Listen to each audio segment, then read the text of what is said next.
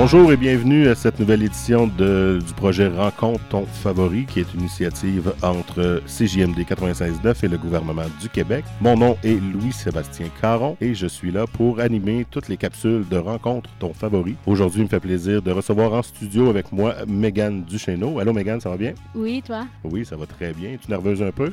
Un peu. Un peu, ouais. Dis-moi, euh, que- quel âge as-tu? 17 ans. J'imagine que tu es au secondaire à 17 ans. Oui. Secondaire. Quatre. Et puis, euh, donc, le secondaire 5 qui arrive l'an prochain, sais-tu un peu vers quoi tu te diriges pour après? Non! Non, ben, c'est correct. Je pense que tu dois pas être là dans ton cas. Dis-moi, quel est le favori que tu euh, as choisi pour qu'on le rencontre aujourd'hui? Jérôme Couture. Jérôme Couture. Euh, Dis-nous un peu euh, qui est Jérôme Couture pour ceux qui ne le sauraient pas. Euh, c'est un chanteur. Il a participé à la voix 1. Ok, la première édition de La Voix qu'il n'a pas remporté, il me semble. Non. au Il était finaliste Ouais, c'est ça. dans l'équipe de Marc Dupré. Marc Dupré. Dis-moi, euh, qu'est-ce que tu veux savoir, grosso modo, là, en y parlant aujourd'hui? euh, vers quoi tu orientes tes questions? Euh, carrière, la musique, puis ses projets à venir. Là. OK. Puis où est-ce qu'il est rendu en 2019? Ouais. Parce qu'on l'entend euh, pas trop souvent parler, on entend moins parler. On entend ses chansons à radio, mais Ouais, ça, de euh, pas grand-chose. Bon, ben, on va pouvoir euh, faire euh, une entrevue avec lui. On va faire une vingtaine de minutes. On va bientôt le rejoindre pour ça. Écoutez ça, puis on, on s'en reparle juste après.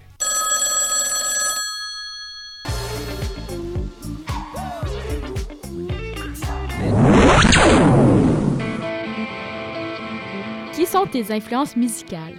Ça, c'est quelque chose de euh, tellement large euh, parce que pour les musiciens, on écoute tellement de, trucs. Puis, tu sais, moi, j'ai fait beaucoup de, classiques, de jazz, de populaire, euh, un peu de rock, de disco. J'ai tellement écouté de choses. Puis, je suis tombé en amour avec certains artistes qui demeurent pour moi des influences constantes, même si c'est pas la même stylistique musicale.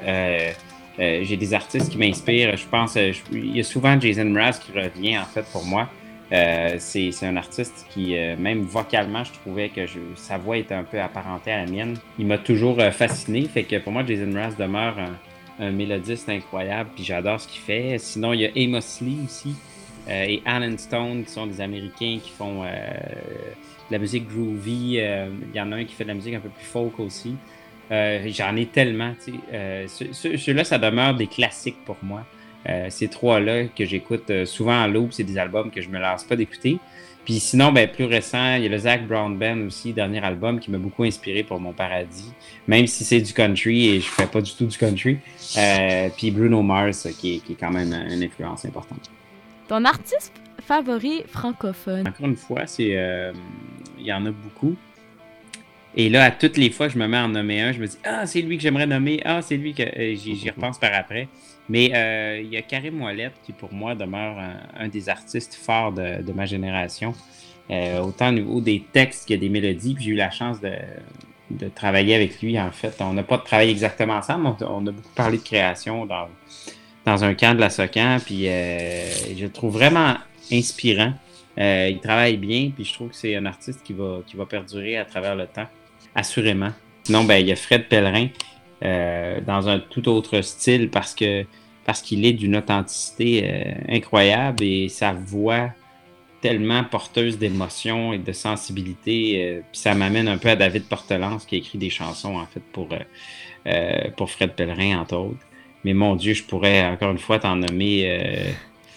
je pourrais t'en nommer 850 000, mais Est-ce que tu pensais arrêter la musique avant d'avoir du succès?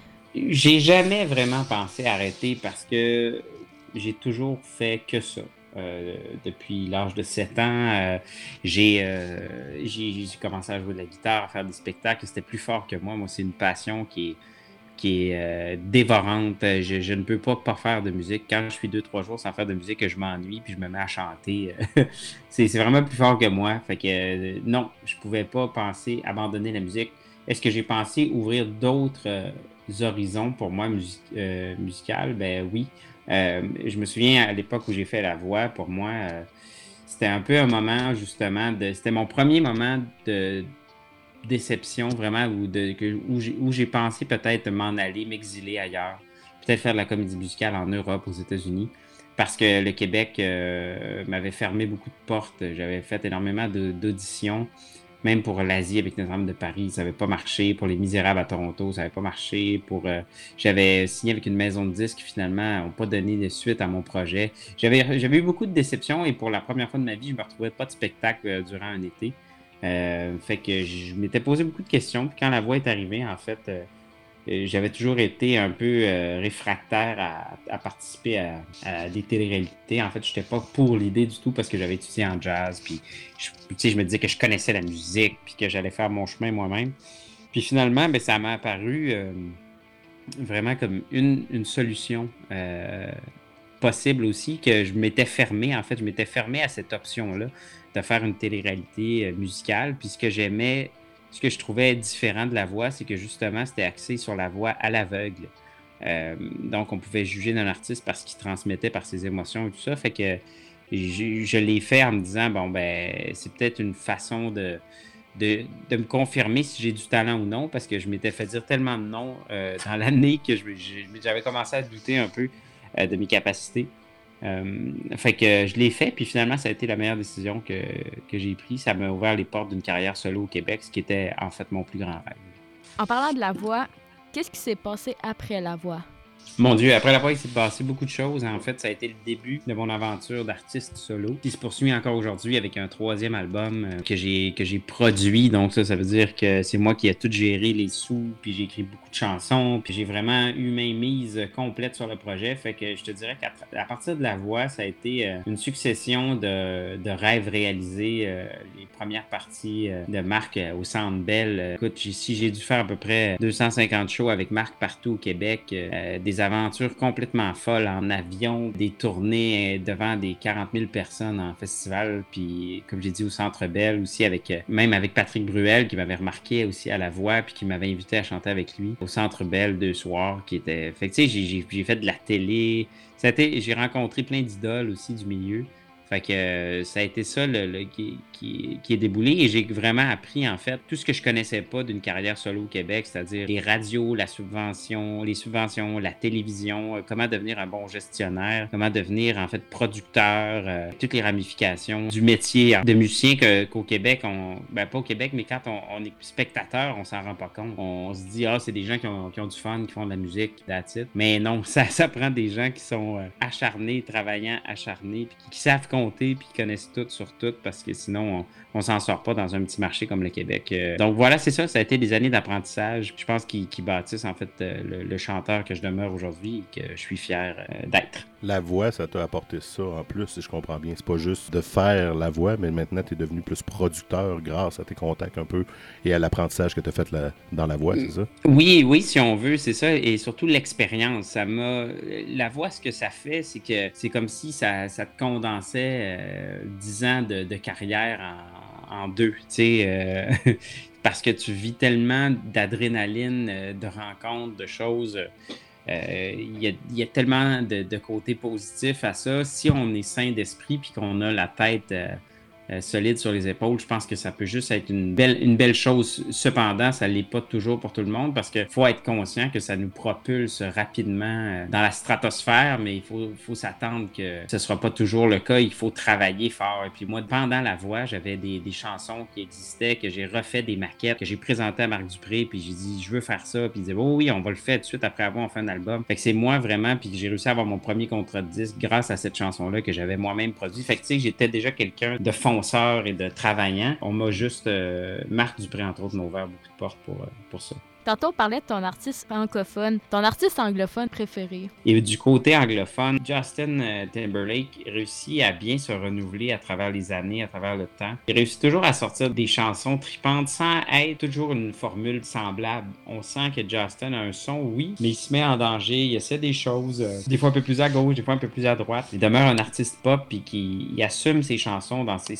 dans ses spectacles, c'est que ses tunes, puis il va faire les tunes de son album, que les gens les connaissent ou non, que ce soit des hits ou non je le trouve inspirant, puis ça, il a l'air d'avoir une démarche saine, où il s'amuse, il s'éclate, puis les gens embarquent dans son trip parce qu'ils sont attachés à lui. Fait que pour moi, c'est ouais, un artiste euh, important. Ta tournée avec Marc, ça t'a apporté d'autres opportunités? Oui, en fait, ça m'a fait connaître euh, encore plus au grand public. En fait, les gens qui m'avaient vu à la télé, c'était une chose, mais je pense que la tournée que j'ai faite avec Marc m'a permis de me faire connaître du grand public sur scène parce que je pense, je suis un artiste de scène, en fait. C'est là que je m'éclate le plus, puis je pense que c'est là qu'on peut comprendre, en fait, la, la musicale que je suis, où, je danse, où je m'amuse, où je saute partout, puis je fais des jokes. Puis je pense que ça a montré aux gens que, j'existais, puis que j'avais plus à offrir que ce que les gens vu à la télé. Fait que ça m'a donné euh, vraiment un bon coup de main. Puis ça m'a aussi permis d'écrire d'autres chansons avec Marc parce qu'on était toujours ensemble. Euh, j'ai surtout eu énormément de plaisir euh, avec lui partout, partout au Québec à rencontrer les gens. Ça a été vraiment des, belles années de, plaisir musical. Marc, c'est un, gars très généreux, très volubile, il parle beaucoup, puis il est intéressé, intéressant, puis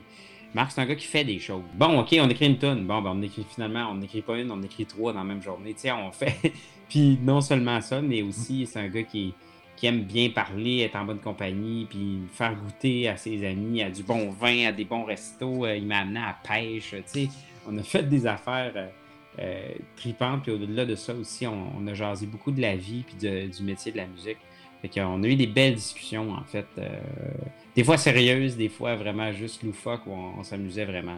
Ton album favori de tous tes albums? Comme la majorité des artistes, euh, c'est mon dernier. on dit tout le temps la même affaire, c'est galvaudé, puis tout, je l'ai entendu de plein d'autres artistes, mais c'est vrai. C'est lui que je trouve le plus achevé, le plus personnel. Tu sais, un album, c'est comme une photo d'un moment de ta vie, parce que tu parles de tu parles d'amour, tu parles d'amitié, tu parles de drame que tu as vécu dans ta vie, des gens que tu as perdus, des joies, des peines, de comment tu te sens. Fait que veux, veux pas, c'est vraiment comme un journal intime d'un laps de temps X de vie. Fait que les premiers, je les aime, je les adore, je réécoute des chansons des fois que je fais Ah, ça c'était vraiment cool. Il y avait des bonnes affaires. Puis le dernier, ben en, même temps, ça a été. Euh, je suis vraiment fier parce que je l'ai fait quand même rapidement, je l'ai fait quand même tout seul. J'avais besoin de le faire tout seul. C'est-à-dire que oui, j'ai eu des collaborateurs. Marc m'a aidé pour, euh, pour 100 fois plus grand, pour prier encore, mais j'ai écrit énormément de chansons tout seul.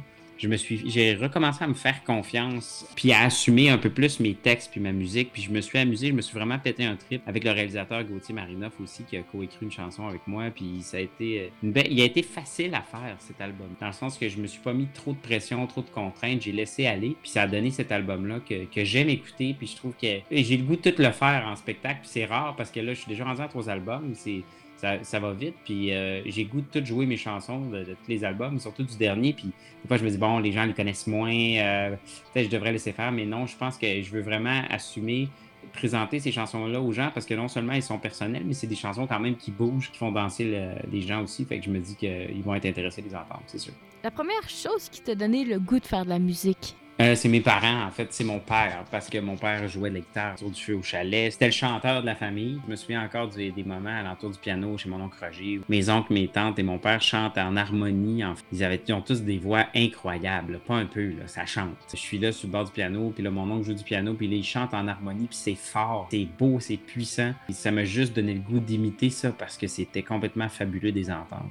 Les influences de la famille directement. Directement. Euh, c'est ça, l'espèce de désir, puis de que eux m'écoutent aussi à un moment donné, puis qu'ils me trouvent bon, parce que je les trouvais tellement bons. fait que c'est devenu vraiment une passion. Puis avec mon frère, par la suite, rapidement, on a après à jouer du piano, de la guitare, plusieurs instruments. C'est rendu nous autres qui faisaient la musique sur le bord du feu pour la famille, puis ils nous écoutaient, puis on chantait en harmonie. Je pense que la musique nous choisit euh, à travers nos, familles, à travers nos influences, mais moi, c'est vraiment, j'ai fait de la musique depuis tout le temps, puis je vais toujours en faire parce que c'est ça qui, qui me rend le plus heureux, en fait ça compose ton euh, ADN. Ouais, complètement. Puis tu sais, veux, veux pas la musique, c'est une thérapie. Tu sais, ça fait du bien aux gens d'écouter de la musique, mais ça, fait du bien aux auteurs, compositeurs, interprètes d'en écrire aussi. Tu sais, c'est vraiment libérateur. Ça fait du bien. Tu sais.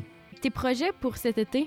En fait, cet été, c'était un été un peu plus euh, tranquille, puis je l'ai voulu ainsi. En fait, j'ai fait beaucoup de changements dans, dans, mon entourage, je veux dire, de ma carrière. J'ai changé de gérance. Je suis maintenant avec Marie-Pierre Arès euh, des productions euh, Palmarès, qui entre autres parti Les Deux Frères, qui a fait tout le, le, premier bout, en fait, puis on s'était croisés dans le milieu. Fait qu'on a commencé à travailler ensemble.